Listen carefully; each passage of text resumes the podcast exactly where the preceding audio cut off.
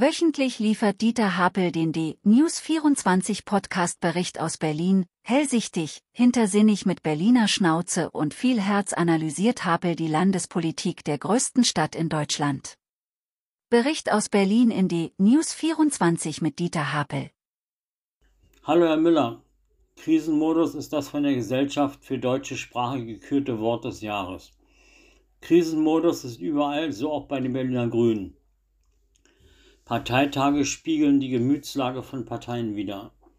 Ein geflügeltes Wort sagt über Menschen in Parteien folgende Steigerung. Feind, Todfeind, Parteifreund. Von tiefen Freundschaften war wohl am Wochenende der Parteitag der Berliner Grünen geprägt.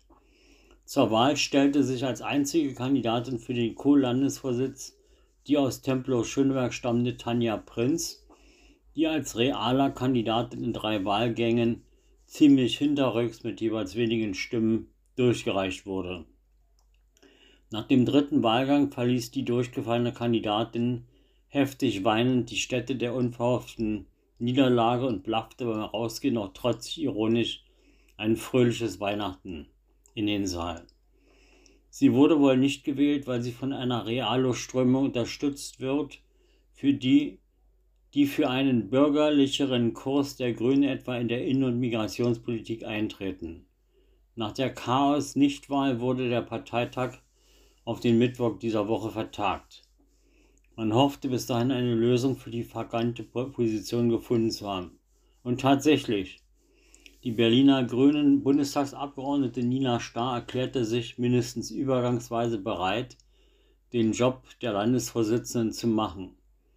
Dabei ließen die Grünen sogar ihr Fundi-Prinzipien außen vor, das heißt, man billigte ihr ausnahmsweise zu, Amt und Mandat zu behalten.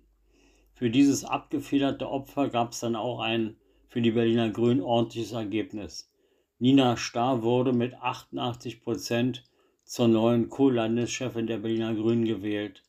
Vom linken Flügel wurde mit 74 Prozent Filmon Girmal als Co-Landesvorsitzender gewählt. Damit ist vorerst der intriganten Stadel der Berliner Grünen beendet. Wesentlich harmonischer war der ordentlich inszenierte Bundesparteitag der SPD in der Berliner Messe, der der eigenen Selbstbestärkung diente. Der Bundeskanzler suchte mit markigen sozialdemokratischen Parolen den Schulterschluss mit seiner Partei, indem er im Stil vom alternativloser Basta-Politik seine roten Linien beschwor. Zaghafte Kritik seiner Politik gab es allenfalls von den Jusos, deren thüringische Landesvorsitzende ob ihrer Scholz-Kritik vom Parteitag ausgebuht wurde. Viele Kommentatoren des Parteitages attestierten der SPD finstere Geschlossenheit nach innen, aber wenig Lösungskompetenz bei den dringenden Problemen des Landes. Für die SPD war dieser Parteitag eine gelungene Therapieklausur jenseits der bitteren Realität. Im Krisenmodus ist auch die Berliner Polizei. So konnte in Berlin am Donnerstag drei mutmaßliche Hamas-Mitglieder festgenommen werden, die Anschläge auf jüdische Einrichtungen in Berlin vorbereitet haben sollen. Laut Generalbundesanwalt sind sie der Mitgliedschaft in einer ausländischen terroristischen Vereinigung dringend verdächtig. Die Verdächtigen sollen Kontakte bis in die Hamas-Spitze unterhalten haben und befinden sich jetzt in Untersuchungshaft. An der Freien Universität Berlin hat es am Donnerstag eine Rangelei zwischen pro-palästinensischen Aktivisten und Studierenden der Universität gegeben. Dabei wurden zwei Menschen leicht verletzt. Erst durch Einsatz der Polizei konnte die Besetzung beendet werden.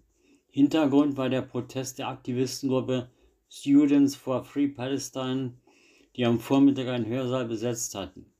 Sie wirft der Universitätsleitung eine einseitige Haltung zum Nahostkonflikt vor. Berlins regierender Bürgermeister Kai Wegner bezeichnete die Aktion als widerlich, die fassungslos macht. Berlins Polizei bereitet sich in diesen Tagen mit klaren Ansagen auf den Einsatz für Silvester vor. Bella-Verbotszonen unter anderem in der Sonderlee, Gesundbrunnen oder in Schöneberg sollen Krawalle wie in der vergangenen Silvesternacht verhindern. Die Polizei ist so aufgestellt, dass es solche Bilder wie im vergangenen Jahr nicht mehr geben soll. Sie kündigte an, konsequent mit massiv mehr Polizisten in den Einsatz zu gehen. Das Berliner Abgeordnetenhaus kam am Donnerstag zur letzten Sitzung in diesem Jahr zusammen und tagte wegen zahlreicher Erkrankungen der Abgeordneten im Sondermodus. Das heißt, die wichtigen Abstimmungen wurden auf das mutmaßliche Ende der Sitzung gelegt, um den zahlreich erkrankten Abgeordneten die kurzfristige Teilnahme an Abstimmungen zu ermöglichen. Ein Novum in der Parlamentsgeschichte. Im preußischen Landtag wurde heftig über den Doppelhaushalt und das neue Polizeigesetz gestritten. Mit den Änderungen des Allgemeinen Sicherheits- und Ordnungsgesetzes wird die Verlängerung des Präventivgewahrsams auf bis zu fünf Tage, im Falle mutmaßlicher Terroristen auf bis zu sieben Tage ermöglicht. Ferner erhalten Polizei und Feuerwehr Body- und Dashcams. Und die Berliner Polizei erhält die lange geforderten Elektroschockpistolen, sogenannte Taser. Ziemlich einmütig beschloss das Parlament die Absenkung des Wahlalters auf 16 Jahre. Bei den nächsten Wahlen werden etwa 50.000 Jugendliche erstmals wählen dürfen. Mit jeweils rund 40 Milliarden Euro wurde der Doppelhaushalt für die Jahre 2024 und 2025 beschlossen. Mit diesem Haushalt werden die letzten Reserven des Landes Berlin von 4 Milliarden Euro verausgabt. Ab 2026 wird das Land Berlin ein strukturelles Defizit von jährlich 3 Milliarden Euro zu bewältigen haben. Eine Begegnung der, unheimlich, der unheimlichen Art hatte kürzlich Berlins Ex-Innensenator Andreas Geisel in einer Bar an der Potsdamer Straße. Wie eine Berliner Zeitung meldete, gab es mindestens seitens der in der Bar anwesenden Mitglieder des Rembo-Clans eine herzliche Begrüßung des Ex-Senators und Ex-Clanjägers, die den Eindruck für Außenstehende vermittelte, hier begrüßten sich alte Freunde. Geisel sprach von einer Zufallsbegegnung und will die Remos gar nicht wiedererkannt haben. Ein Remo-Sohn verbreitete freudig in den sozialen Medien Bilder dieser sonderbaren Begegnung. Nächtliche Schüsse in Charlottenburg. An der Kreuzung Lietzenburger Ecke Emder Straße wurde der ehemalige Boxer Ibrahim A. aus seinem Auto heraus angeschossen und durch zwei Schüsse lebensgefährlich verletzt. Laut Angabe der Polizei soll der Verletzte Kontakte zu zwei Berliner Clanfamilien haben. Weshalb er angeschossen wurde, ist bisher noch unklar. Ein Sprecher der Polizeigewerkschaft bezeichnete die Gegend um die Litzburger Straße als seit langem bekanntes Clangebiet. Und immer wieder Neukölln. In einer Neuköllner Oberschule kam es am Montag gegen 10.30 Uhr zu einer Massenschlägerei zwischen 14 und 15-jährigen Jungs. Bilanz: Zwei Lehrer und die Schulleiterin wurden beim Schlichtungsversuch verletzt. Verletzt wurden zahlreiche Schüler durch Einsatz von Pfefferspray. Einer der Schüler wurde von seinem herbeigerufenen 21-jährigen Bruder unterstützt. Dieser griff dann zwei herbeigeeilte Polizisten an. Die Schulleiterin erlitt einen Fingerbruch. Unklar ist, warum die vor Ort eingesetzten Sicherheitskräfte nicht eingriffen. Kein Weihnachtsfrieden in Sicht. Vollkommen durchgeknallt sind mittlerweile die Klimakriminellen der letzten Generation. Diesmal attackierten vier sogenannte Aktivisten die bunt geschmückten Weihnachtsbäume am Potsdamer Platz und vor dem Bundesrat in der Leipziger Straße mit oranger Farbe. Anschließend erhielten drei der vier Aktivisten Hausbesuch durch die Polizei. Dabei wurden in der Wohnung eines 19-Jährigen 452 Tuben Klebstoff, 60 Kupferfittings, Kühlspray und Quarzsand sichergestellt.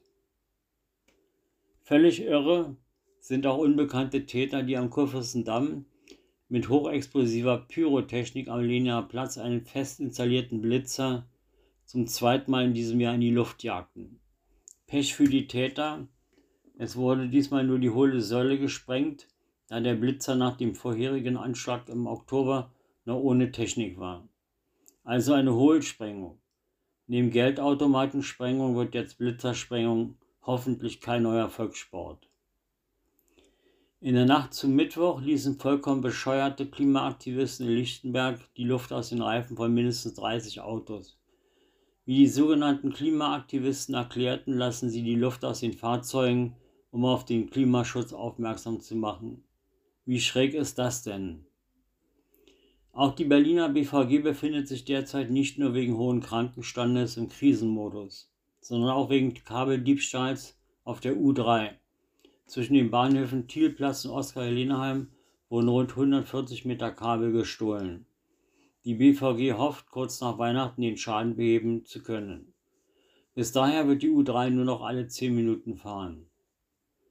Mit Spannung erwartet das politische Berlin am 19. Dezember das Urteil des Bundesverfassungsgerichts zur Teil- oder Ganzwiederholung der letzten Bundestagswahl in Berlin. Sie erinnern sich, bei der Bundestagswahl am 26. September 2021 kam es bei den Berliner Wahlen zu etlichen Pannen. Nun folgt die Quittung für die einzigartig blamable Wahl. Voraussichtlicher Wiederholungswahltermin ist der 11. Februar 2024. Am wunderschönen Lietzensee in Charlottenburg befindet sich im Hotel Seehof das alteingesessene Restaurant Olag, in dem es Köstlichkeiten der deutschen und internationalen Küche gibt.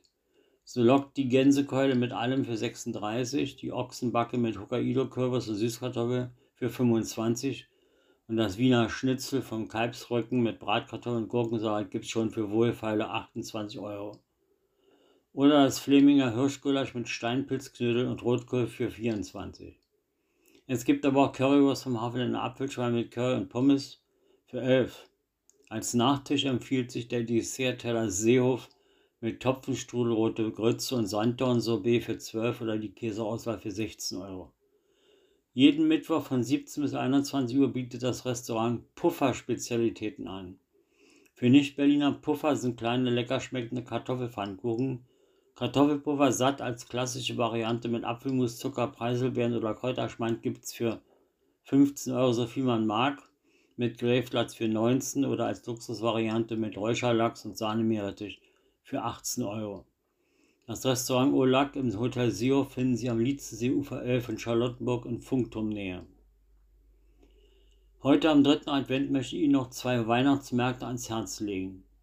In Lünsdorf bei Niemek, gut eine Autostunde von Berlin entfernt, findet heute von 12 bis 18 Uhr rund um das Hotel und Restaurant Alte Schmiede ein toller, stimmungsvoller Weihnachtsmarkt statt.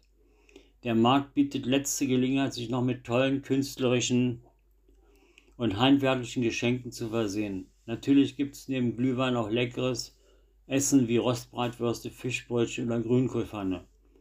Alte Schmiede Niemeck Lünsdorf, Dorfstraße 13. Es lohnt sich. In Berlin, direkt an der alten Dorfaue in Altmarienfelde, können Sie heute von 12 bis 20 Uhr auf dem Hof von Bauer Lehmann einen der stimmungsvollsten Berliner Weihnachtsmärkte mit Kunsthandwerk, Leckereien und weihnachtlichen Programmen erleben. Den Weihnachtsmarkt finden Sie Altmarienfälle 35 bis 37 bei Bauer Lehmann. Ich wünsche Ihnen einen schönen dritten Advent.